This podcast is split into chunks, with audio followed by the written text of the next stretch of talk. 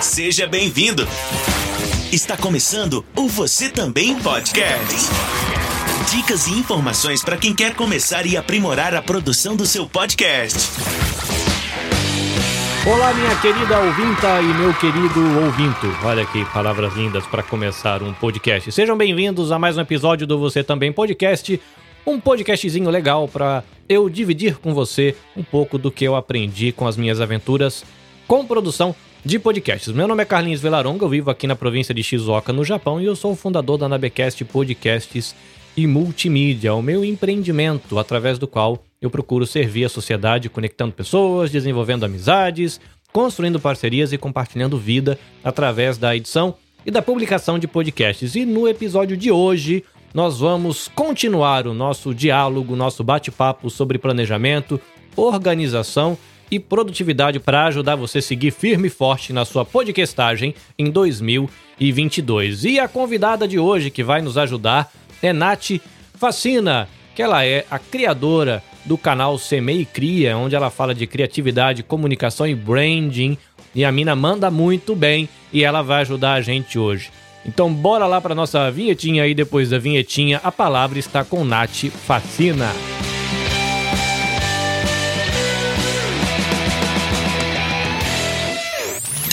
Você também podcast. Oiê, tudo bom? Meu nome é Natália Facina, eu sou formada em design gráfico e de moda e atualmente eu trabalho com comunicação, marketing e desenvolvimento de identidade para marcas. Bom, fora as atividades de trabalho atendendo os clientes, eu tenho criado conteúdo no Instagram através da página Semei Cria desde o comecinho ali de 2020 e achei que seria interessante compartilhar com vocês como que eu tenho aprendido, né, a equilibrar a minha rotina de trabalho, vida pessoal e de criação de conteúdo.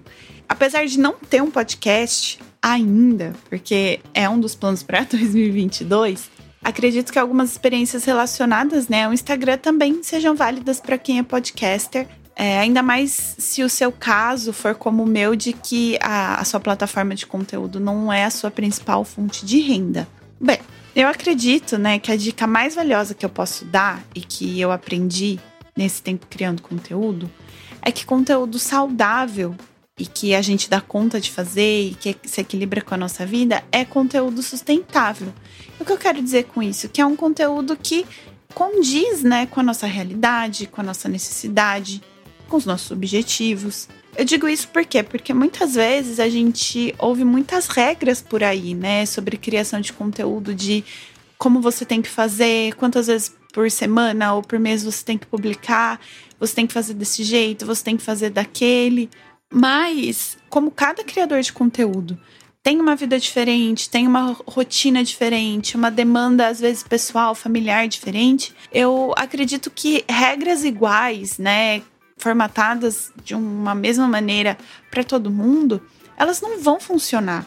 E muitas vezes elas vão acabar gerando mais frustração e sobrecarga no criador do que ajudar, porque elas não levam em conta, né, como é a vida de cada um e tudo mais. E isso às vezes acaba até é, mais atrapalhando a nossa criação do que ajudando. Porque a gente se coloca num, às vezes, num lugar de comparação. Não, eu preciso seguir esse padrão, que inclusive foi alguém que impôs pra gente, não foi nem nós mesmos. E pra gente caber nesse padrão, a gente acaba se sobrecarregando, né? Porque às vezes a pessoa que estipulou aquilo, ela tem uma equipe para ajudar, ela tem uma realidade diferente, o formato de conteúdo dela às vezes é mais fácil ou não de executar, enfim. De novo, o que eu falei, são muitas realidades diferentes e para realidades diferentes é importante a gente adequar nosso planejamento, nossos objetivos, nossas expectativas, nossa rotina de criação de acordo com aquilo que a nossa vida, né, a nossa rotina demanda. E bom, como que eu aprendi isso, né? Eu vou contar um pouquinho da minha história criando conteúdo, mesmo que breve, para vocês. Quando eu comecei, né, é, lá em 2020, é, eu tinha acabado de fazer uma transição de carreira, né, de trabalho regular para autônoma. E por isso eu tinha ainda poucos clientes. Isso me dava bem mais tempo livre para criar, né, no, no, Instagram, eu conseguia inclusive postar todo dia. O tipo de conteúdo que eu faço é um conteúdo que leva tempo para fazer. Imagino que talvez nem tanto quanto editar um podcast, mas no mínimo aí quatro horas às vezes para fazer um post. Enfim. E naquela época, naquela situação, naquela ocasião, naquela realidade, eu tinha condição de postar todo dia. Mas o que, que aconteceu? Conforme vieram novos clientes, outra coisa também veio para as nossas vidas, que foi a, a pandemia, né? O tal do Covid. Então, o que, que aconteceu? Começou a ter novas demandas, né, de tarefas para casa, relação à família, além de ter que lidar com todo essa, esse contexto, essa realidade super difícil, enfim. Então essa rotina de postar todo dia, ela foi ficando cada vez mais pesada e mais difícil para mim. E apesar de ver que era algo que, ah, legal, traz seguidores, dá movimento para a página, eu já não estava conseguindo sustentar. E muitas vezes o prazer que eu tinha em criar conteúdo e fazer um conteúdo bacana, alinhado com as minhas intenções, com aquilo que eu acreditava, estava ficando difícil. Porque eu estava tentando cumprir essa, essa meta de todo dia, todo dia, mas a hora que eu tinha que equilibrar com todo o restante da rotina, isso ficava insustentável.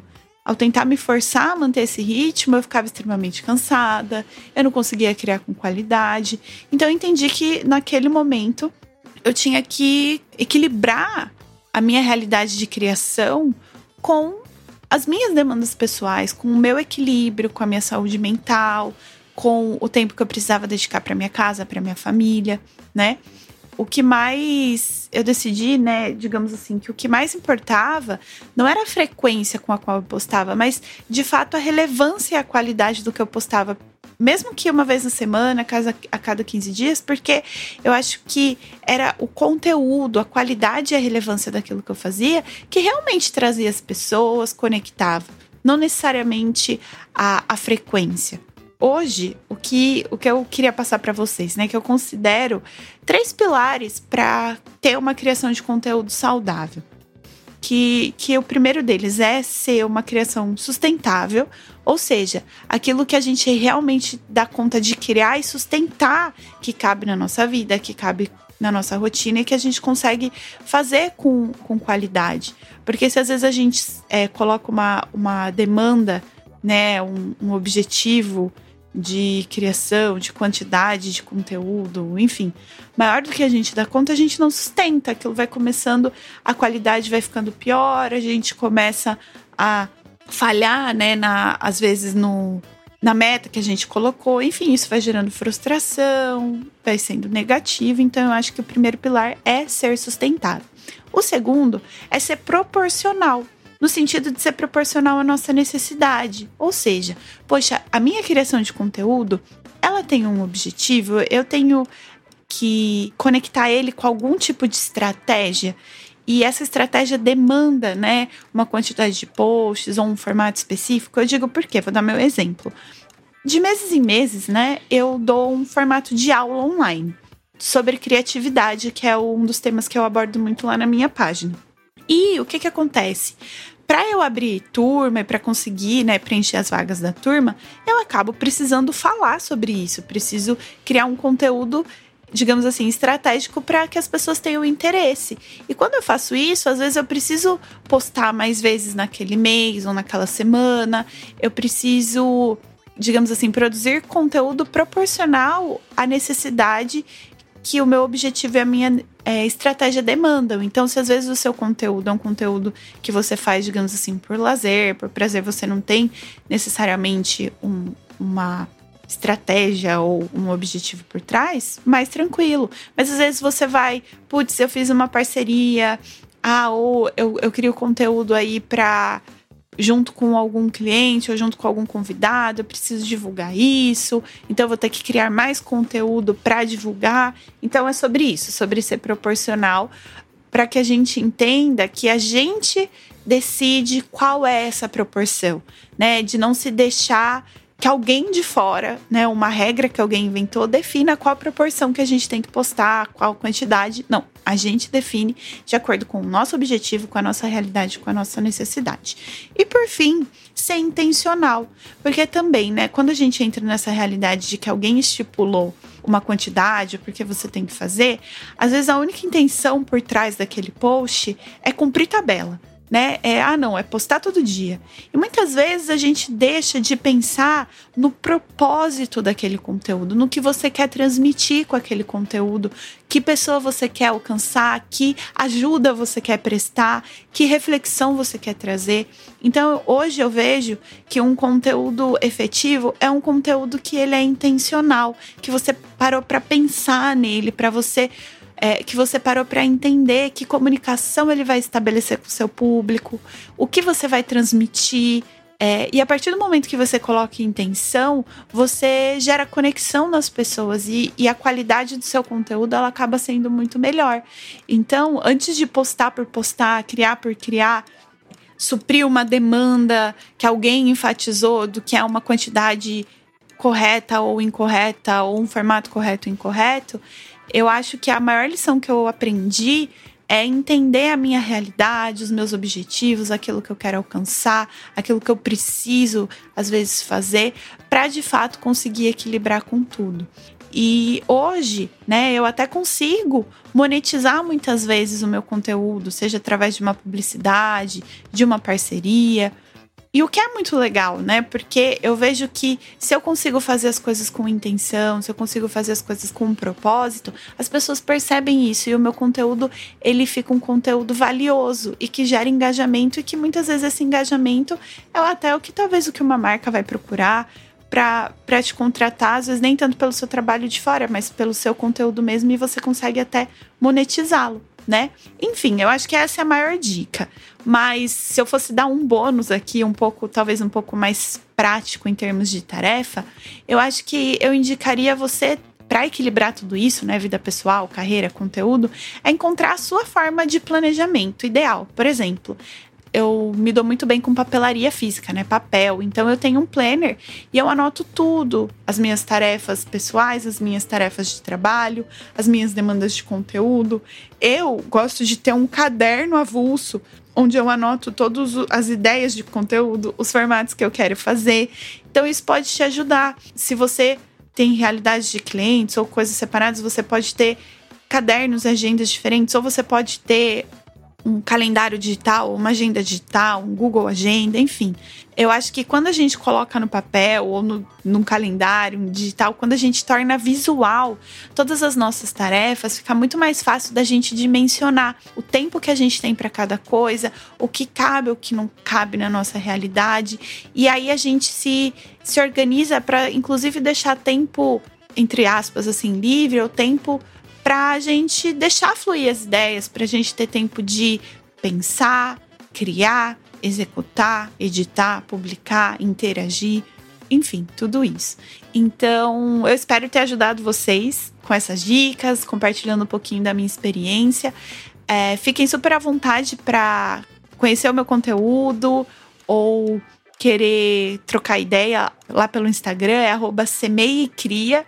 E espero que esse ano eu ainda consiga contar para vocês, né, lá pelo Instagram ou aqui pro Carlinhos e pro pessoal que eu consegui colocar o meu podcast para funcionar. E aí a gente também vai trocando muita ideia para conseguir realizar mais esse projeto. Eu agradeço, né, o Carlinhos pelo convite. Espero que a gente consiga continuar criando, né, conteúdo com propósito, conteúdo útil, conteúdo legal aí para as pessoas que nos acompanham. Então é isso, gente. Até mais. Nath Facina aqui se despedindo. Arroba semeia e cria. Você também podcast. É, amiguinhos e amiguinhas, coisa boa demais, Nath. É sempre bom receber você. Ela já participou de live comigo em outro projeto, ela já participou do meu outro podcast, o EBVNcast. A guria manda bem. Nath, brigadão por ter compartilhado com a gente, foi bom demais. Obrigado pelas dicas. E reforça aqui, galera, segue lá, arroba semeia e cria. Se você não conhece, a primeira coisa que você vai ficar espantado é com a beleza, com a maravilha que é o feed do Instagram dessa guria. Que o feedzinho legal, bonitão, e ainda tem muitos tons de branco e amarelo, que é uma coisa que eu curto pra caramba. Gente, reforçando aqui que se você quiser acompanhar meu trabalho, segue lá no Instagram, nabecast.jp. Se você é da tribo do Facebook, segue lá no Facebook, nabecastjp. Se você gosta de Twitch, vai lá para nabecastjp no Twitch. Lembrando que tem também canal no YouTube, nabecastjp. E principalmente você pode fazer parte da nossa comunidade no Telegram. Dá uma olhadinha aí na descrição do episódio e você faz parte lá da nossa comunidade no Telegram e vamos lá construir conhecimentos juntos e nos apoiar mutuamente nesse momento de podcastagem. Foi bom ter você aqui, a sua companhia, Nath, reforçando aqui, valeu, graças, muitas graças e eu espero você no próximo episódio. Até a próxima, sayonara! Você também podcast. Dicas e informações para quem quer começar e aprimorar a produção do seu podcast. Esperamos você no próximo episódio.